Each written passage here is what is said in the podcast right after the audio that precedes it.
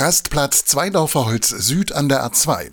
Ein LKW reiht sich an den nächsten, der Blick auf die Kennzeichen verrät, dass die überwiegende Zahl der Fahrerinnen und Fahrer aus Osteuropa kommt. Mitten unter ihnen der Hildesheimer Bischof Heiner Wilmer.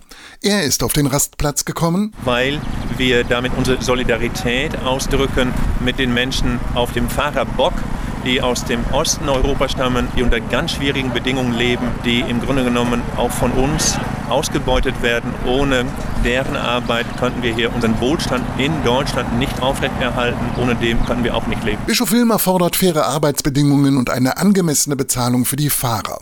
Er dankte ihnen für ihren Einsatz und spendete einen Reisesegen. Eine Aktion, die gut bei ihnen ankam. Die Aktion mit dem Bischof, die er hier heute gestartet hat, die finde ich eigentlich recht gut. Es könnte ruhig mal öfters sein, dass ein paar andere Leute an uns Lkw-Fahrer denken.